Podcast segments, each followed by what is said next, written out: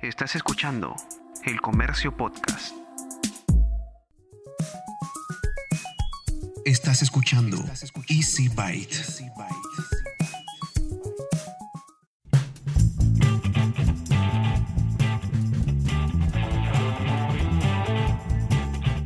Bienvenidos a un nuevo episodio de Easy Byte, el podcast de tecnología del diario El Comercio. Mi nombre es Bruno Ortiz. Estamos a poquitos días del inicio de una nueva edición de la Feria Electrónica de Consumo o el CES de Las Vegas y en esta edición te invito a conocer un poco más sobre esta actividad. Hoy vamos a conversar con Franco Meli, que es uno de los integrantes de Pero Smart. Ya en este espacio hemos conversado antes con Marco Cárdenas, que también es de este grupo que para quienes no lo recuerden, es una de las comunidades más importantes con respecto a temas de tecnología. Primero, centrándose en el tema de los teléfonos inteligentes, de los smartphones, pero ya con el paso del tiempo, ellos han ido ampliando un poquito más sus fronteras, dedicándose también a temas de servicios, de tecnología de consumo.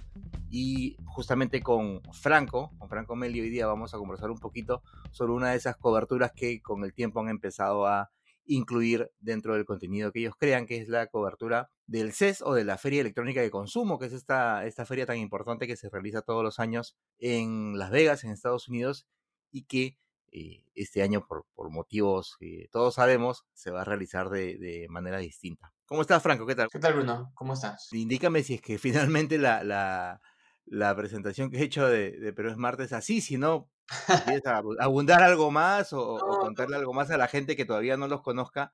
Este, aprovecha para, para contarles esto, ¿no? Bueno, lo, lo, que te has hecho hasta ahora está todo bien. Llevamos ya trabajando en eso de la tecnología localmente aproximadamente ya 10 años más o menos. Eh, somos un grupo compacto por ahora, bueno, ahora, porque hemos, hemos tenido todas las etapas, eh, y seguimos dándole el tema tecnológico. Obviamente este año ha sido complicado por el tema de la pandemia, no hay muchos eventos físicos, todo se ha remitido al tema virtual, digital, a las conferencias este, vía, vía Zoom, vía, vía Skype, vía este, Hangouts. En verdad, se han usado todos los tipos de, de canales que, se, que, han podido este, encontrar las empresas para hacer llegar su información. Este sí es, como tú dices, va a ser un poco así, va a ser un poco como eh, lo que ha pasado en el, en el 2020 a partir del segundo, del segundo este, semestre, que ya todo ha sido canalizado a, al tema digital por, por, la pandemia. Sí, efectivamente, pues este, esta edición va a ser rara de por sí. Me parece que, que tú, tú no has llegado a viajar a CES, lo ha hecho, eh, me parece que Gianmarco de, por parte de, de ustedes, uh -huh. pero ya vienen haciendo coberturas desde, desde hace bastante tiempo de, de la feria, ¿verdad? Sí, claro, este, desde, desde que empezamos esto, o sea, más o menos desde el 2011 ya estamos ya haciendo cobertura del tema del CES, así como las demás ferias. Claro, y ahora, este, a ver, para, para ti y, el resto del, equipo que se quedan en Lima, cuando, cuando ha tocado viajar a otro, hacia Las Vegas, este, obviamente es recepcionar la información y además ir buscando lo que las marcas van eh, publicando a través de sus diferentes canales por ese lado, el trabajo de ustedes este año no va a cambiar, ¿cierto? Exactamente, como tú dices, generalmente es lo que pasa también en muchas otras redacciones. Una o dos personas van al, van al sitio, pero al final siempre las noticias este, se revelan a todos, porque o bien se rebota, o bien eh, hay anuncios oficiales que llegan a través de notas de prensa, a través de streamings en canales este, abiertos como YouTube, por ejemplo. La cosa es de que la información suele llegar. ¿Qué es lo que, digamos, este, se busca más, en, más in situ, en sitio?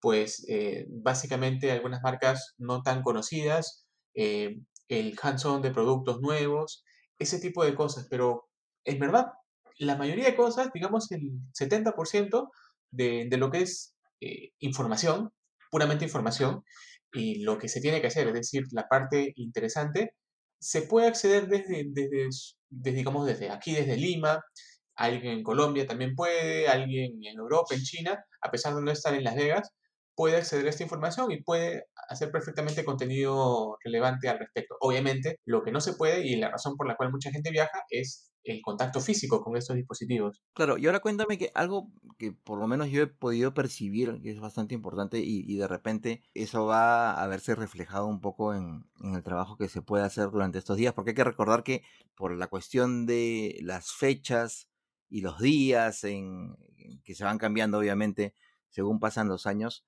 este, en esta oportunidad el CES empieza recién formalmente el día lunes, que si es que no me equivoco, es, déjame chequear un poquito, porque en esta pandemia uno no sabe si es miércoles, si es día 8 o estamos en 1995. Empezamos el día, formalmente el día 11. El 11 de enero, lunes. Claro, y para, para quienes no estén muy, muy eh, eh, enterados de cómo funciona el CES, formalmente eh, durante la semana siempre empieza día martes la feria. Los lunes son los días de las presentaciones, de las keynotes, como les llaman, pero normalmente desde el domingo y sábado previos hacen algunas presentaciones. En este caso, yo quería hacer que, me des tus opiniones con respecto a dos cosas. Uno, que eh, hoy que está apareciendo este, este podcast, eh, pero que lamentablemente por una cuestión de tiempo de repente, obvio que no va a salir en, en, esta edición, por ejemplo, hay una presentación de una de las marcas en un ratito.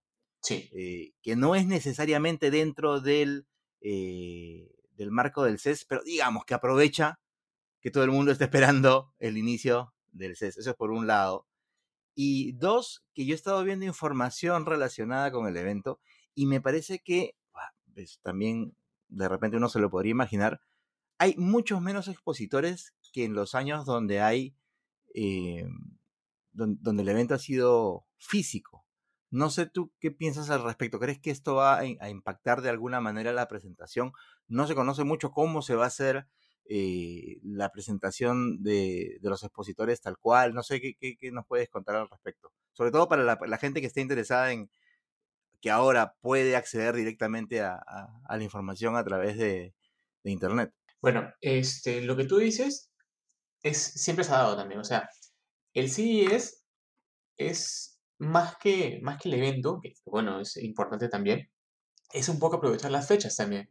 Hay muchas marcas que, entre comillas, no participan, del, no participan del CES, pero aprovechan la cobertura y aprovechan que los medios están atentos a noticias para lanzar sus novedades. Por ejemplo, no se podría decirte que de repente Xiaomi en algunos años eh, no estaba participando físicamente, pero igual aprovechaba para lanzar productos. Es un poquito también lo que está pasando con algunas marcas. Algunas marcas liberan incluso información antes de que empiece el CES, otras en el contexto. Pero sí, esto siempre se ha dado que eh, hay conferencias que sí están oficialmente, digamos que dentro de CES, pero también hay otras que se dan y aprovechan, aprovechan el marco más que otra cosa. A ver, eh, la, marca que, va a presentar sus novedades hoy, como tú has dicho, es, este, es Samsung. Samsung en aproximadamente una hora y media, obviamente, este, como tú dices, el podcast va a, salir, después, pero digamos, lunes 6 de enero, 11 de la mañana, está saliendo el anuncio de, lo que va a tener Samsung para este, este, primer semestre del año. Hay que separar algo. En los CES, al menos, hasta hace este, algunos años se incluía mucho lo que eran móviles, ¿sí?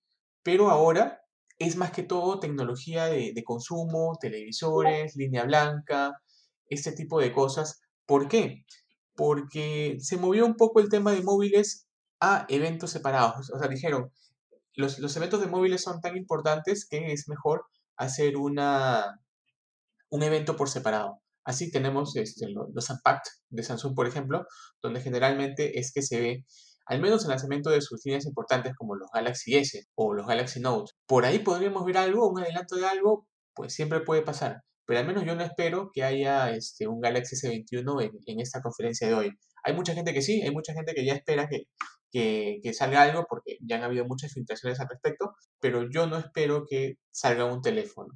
Lo que sí espero es mucho de televisores, 8K, plegables, nuevas líneas, por ahí yo sí espero cosas. Claro, ese es, ese es bastante cierto lo que tú dices, ¿no? Que en realidad, eh, si bien hasta hace bastantes años el CES era pues el espacio en donde se presentaban realmente las novedades tecnológicas del año y se hace en enero porque justamente la idea es que se sepa todo lo que se va a presentar primero en el mercado estadounidense y digamos que eso de todas maneras marca la pauta sobre lo que, lo que va a ir llegando con el transcurso de los meses al, resto del mundo. Este, pero claro, en el CES que se, presentó por primera vez este, el, el, el, DVD, se presentó por primera vez eh, el Blu-ray, se presentaron por primera vez un montón de, de aparatos eh, que en su momento pues fueron disruptivos. Y como tú bien dices, efectivamente, pues las marcas han empezado a, hacer sus propios eventos eh, independientes, porque incluso hasta en un momento, corrígeme, me parece que se pensó este, que claro, como ya existía la feria de Barcelona, separar el tema y, y, claro, ya no presentar nada de teléfonos en el CES y que todo vaya a Barcelona, pero igual se seguían presentando algunas cosas, ¿no? Eh, igual en Barcelona hay cosas que no tienen que ver necesariamente con móviles, pero también están ahí dando vueltas, ¿no? Este, y creo que esta, más bien, no es que sea una feria u otra feria la que se, se elija, sino que más bien las marcas han empezado a romper el concepto de que se necesita una única feria que reúna a todos para mostrar los, eh, sus novedades, sino que han preferido el, riesgo también de, eh, de tener sus propios eventos, ¿no? Claro. Ahora, a mí me parece que es un riesgo porque, por ejemplo, nadie se iba a imaginar una situación como la que estamos pasando. Y es un riesgo porque al final tú movilizabas cuántos miles de, de, personas entre gente de, de relaciones públicas, periodistas, eh, comunicadores, influenciadores a tus eventos en distintas partes del mundo, toda la plata que gastabas y qué sé yo, para tener la atención exclusiva de estas personas y que puedan informar solo sobre tus productos y no distraerse en otras cosas como podría pasar en una feria. Y hoy en una, en una circunstancia como esta, este, es bastante complicado, pues, ¿no? Sí, especialmente complicado para fabricantes, entre comillas, más pequeños, porque obviamente si Samsung lanza algo, si Huawei lanza algo, incluso si Xiaomi lanza algo, va a tener cobertura. Bueno, Xiaomi un poco menos, aunque está creciendo, pero digamos que todavía no puede compararse a los pesos pesados como Samsung, Apple. Pero como tú dices, sí, pues es, es, un golpe. Ya hemos visto que este 2020, ya cómo ha cambiado la cosa, ya cómo se han ido presentando eh, las novedades, ya se ha, se, ha, tomado por asalto el tema del streaming en video. Eh, esto, esto empezó hace unos dos o tres años, máximo, ¿ah? máximo, porque antes de esto, por ahí alguno que otro hacía streaming del evento, pero había muchos que obviaban esto, que no querían o no querían hacerlo o pensaban de que de repente era negativo para, para su alcance y que solamente querían que la gente que fuera físicamente tuviera este primer acceso a la conferencia. Esto ha cambiado, eh, ahora todos, todos los lanzamientos importantes se hacen también con un streaming. Incluso Apple, que antes solamente transmitía a través de su, de su, página web, apple.com, y solamente se podía ver en dispositivos iOS. Bueno, no iOS, sino dispositivos de Apple, porque también estaba macOS.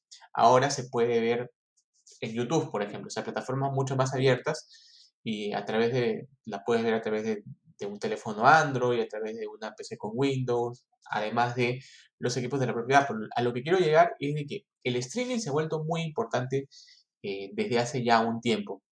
El asunto es, como tú dices, cómo convencer a, como una marca no tan relevante, a que este, estos periodistas, a que estos medios, pues te reboten, eh, habiendo tantas otras cosas interesantes.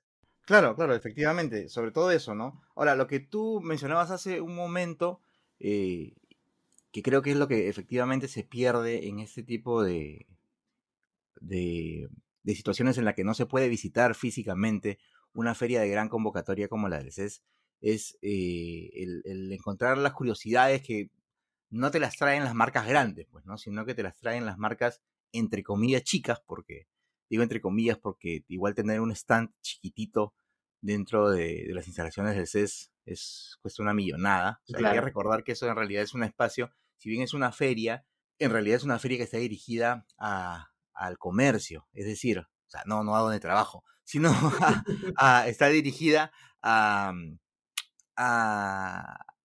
al, a, a vendedores, a distribuidores, a mayoristas. O sea, es gente que va a hacer negocios. En realidad. Exactamente, eso, eso quería comentarlo porque también el Mobile World Congress es un poco así.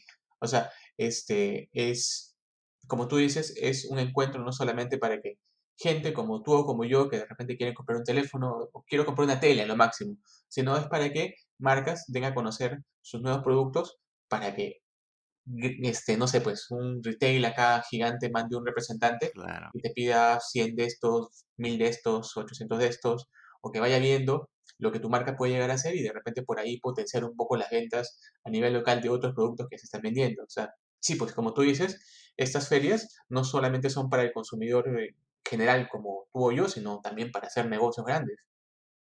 En realidad ahí no es, no es raro encontrarte, y a mí me ha pasado encontrarte con gente de, no sé, pues de Iraoka, gente de, de, Ripley, o gente de, empresas este, grandes, locales, ¿no?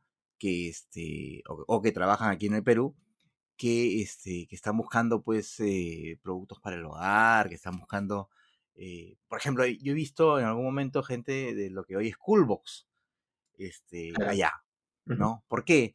Porque este, a veces esos productitos, como te decía hace un momento, ¿no? Esos productitos, esas curiosidades, esas cosas que a veces cuestan tan baratas, este, que le encuentras en las canastillas pues de 10 soles y que tú dices, ah, esta tontería, que a veces te la regalan si compras otra cosa más, pero al final te puedes sacar de, algún apuro, este, son esas cositas que ellos compran pues por, por miles o por millones y las distribuyen en todas sus tiendas, que les sale baratísimo y, las encuentran en ese tipo de, ferias. Pues como te digo, eso me parece a mí que es una de las cosas que se pierde de no estar físicamente ahí, ¿no? encontrar esas curiosidades que, siempre llaman la atención y como tú mencionabas también, pues no es que tú vayas a la feria y, puedas comprarte un televisor. Es más, puedes encontrar una cosa muy interesante y no la vas a poder comprar en el stand. Claro.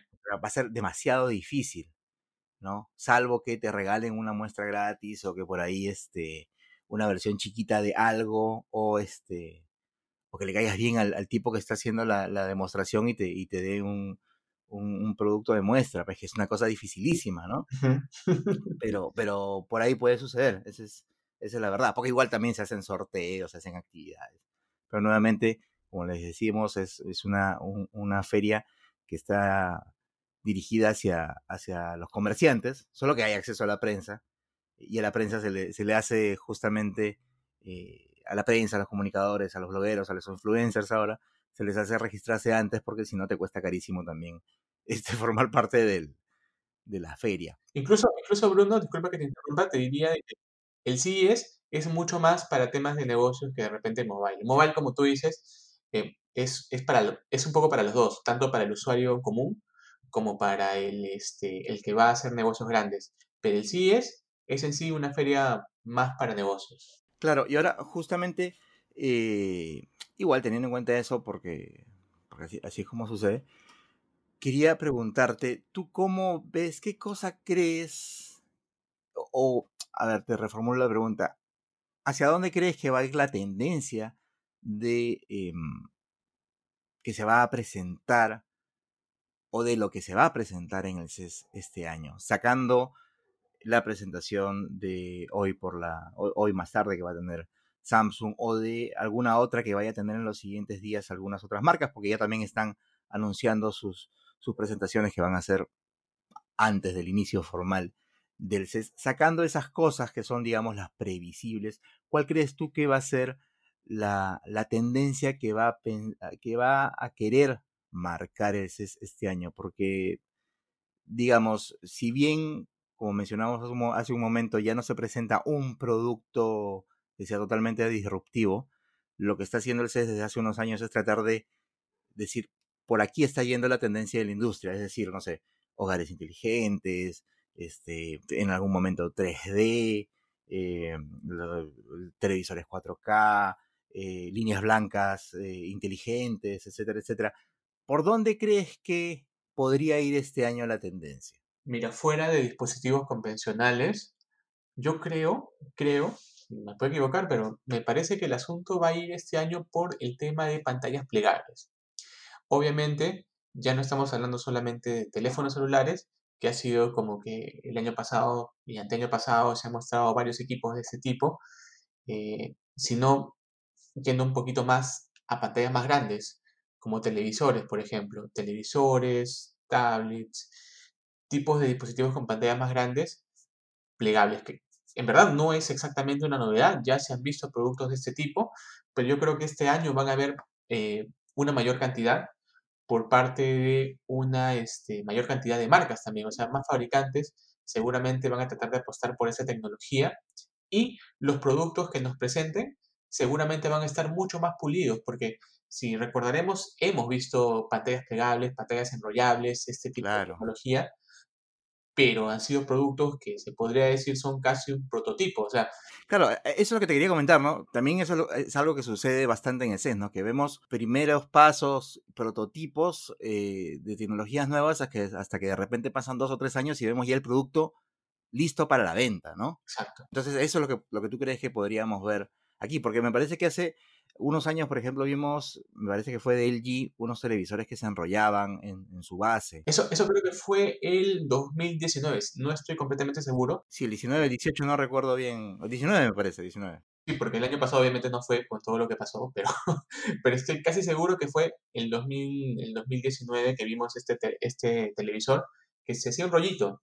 Obviamente no era un producto que estaba completamente terminado, pero de repente ya este año vemos algo más, algo que se pueda dirigir ya al consumidor final, que de repente no veamos que se comercialice eh, el próximo mes, pero que se pueda comercializar de repente a fines de este año. Claro, en realidad, bueno, la suerte que hemos tenido nosotros, eh, digo, como Perú, es que desde hace también una buena cantidad de años, creo que un poco menos de 10, pero igual es bastante interesante, es que por lo menos todo lo que tiene que ver con línea blanca y línea marrón, como le dicen en, eh, en la industria, que son televisores, equipos de sonido, etcétera, etcétera, termina, todo lo que se presenta en el CES termina llegando realmente en el, al Perú eh, a lo largo del año. Algunas cosas llegan mucho más rápidas que otras, pero normalmente me parece que televisores y parte de línea blanca son los primeros que llegan este, hacia abril, mayo más o menos, y luego el resto de cosas, equipos de sonido, refrigeradoras y otro tipo de aparatos ya llegan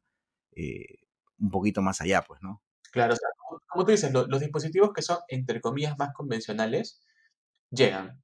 Llegan a los meses, llegan de repente un poco más adelante, ya casi finalizando el año, pero llegan. Eh, son los dispositivos un poco más vanguardistas, un poco más experimentales, como por ejemplo esta, este refrigerador, refrigerador conectado, Claro. Con su pantallita, que no hemos visto, no hemos visto por aquí, pero, o sea, la mayoría de cosas llega, así que... Y, lo bueno es que, por ejemplo, en el tema de los televisores, este, cuando fue 8K, este, Quantum Dot, este, el Crystal no sé cuántos, y qué sé yo, que se fueron presentando, este, terminan llegando casi en el mismo año. Entonces eso también es bastante interesante, sobre todo para los que sí están pendientes de, de, de esa parte de la tecnología de consumo, pues, ¿no? Sí, especialmente este, lo de las teles es importante porque hay mucha gente que quiere, bueno, mucha gente con poder adquisitivo que quiere este, renovar de tele porque los, los PlayStation 5 eh, tienen por ahí un conector, bueno, no es un conector diferente, pero es un nuevo formato que es el HDMI 2.1 y quieren sacarle el mayor provecho que puedan a la consola y quieren un televisor que este, con el cual pueden sacar ese potencial. Así que muchos están atentos para ver el tema de las series. ¿ah? Claro, y muchos, muchos televisores, incluso modernos, no tienen ese conector 2.1 y ni siquiera, ni siquiera lo pueden actualizar por software. Así que para sacarle más provecho, como tú dices, a las futuras PlayStation 5, futuras para los que no lo tienen todavía, van a necesitar este hacer ahí una inversión adicional. Oye, Franco, nada más. Muchísimas gracias por, por haber estado aquí en, en Easy Byte para tener una visión un poquito más clara de, lo que es el CES y de lo que se espera para la edición que ya empieza la próxima semana, este año de manera virtual, por primera vez me parece que en cincuenta y pico de años que se está haciendo esta feria. Y gracias por, por, por haber aceptado la invitación. Y nada, no sé si quieres eh, darle algún mensaje a, a, la gente que está escuchando, de repente a los que no conozcan todavía, pero Smart, para que los visiten, así que aprovecha estos minutos que después te cobro. Gracias, este, primero Bruno, por la invitación. Eh, y nada, nos pueden encontrar en perusmart.com y también como Perú Smart en casi todas nuestras redes. Este, estamos en Facebook, Instagram, Twitter. Y a mí, si quieren seguirme, estoy como Franco Emilio en Instagram, por si acaso. Y, y, nada, este sí es 2021, va a ser ligeramente diferente. El año pasado todavía me parece que se alcanzó a hacer. Sí, se alcanzó a hacer. El que se canceló fue el Mobile World Congress. Hasta el final estuvieron luchándola. Pero el año pasado sí hubo, sí es de manera física. Así que vamos a ver cómo se hace este. Vamos a ver cómo, cómo van a estar las cosas. Y antes de despedirme, te invito a escuchar Mentes Peruanas, un podcast que aparece todos los martes para que conozcas un poco más a la persona que está detrás del investigador o científico peruano que está destacando por su trabajo. Y ya sabes que todos los miércoles tienes Easy Byte, un podcast donde dialogamos sobre temas relevantes del mundo de la tecnología. Además te invito a suscribirte a Vida y Futuro, el newsletter del Diario del Comercio, que aparece todos los domingos y en el que recibirás de manera gratuita una selección de las mejores notas sobre ciencia y tecnología que hemos publicado durante la semana. Ya sabes que te suscribes en elcomercio.p barra newsletters. Y hasta aquí hemos llegado con el episodio 26 de Easy Byte, el podcast de tecnología del Diario del Comercio. Gracias una vez más por haber llegado hasta acá. Mi nombre es Bruno Ortiz y recuerda que tenemos una cita la próxima semana, así que pasa la voz.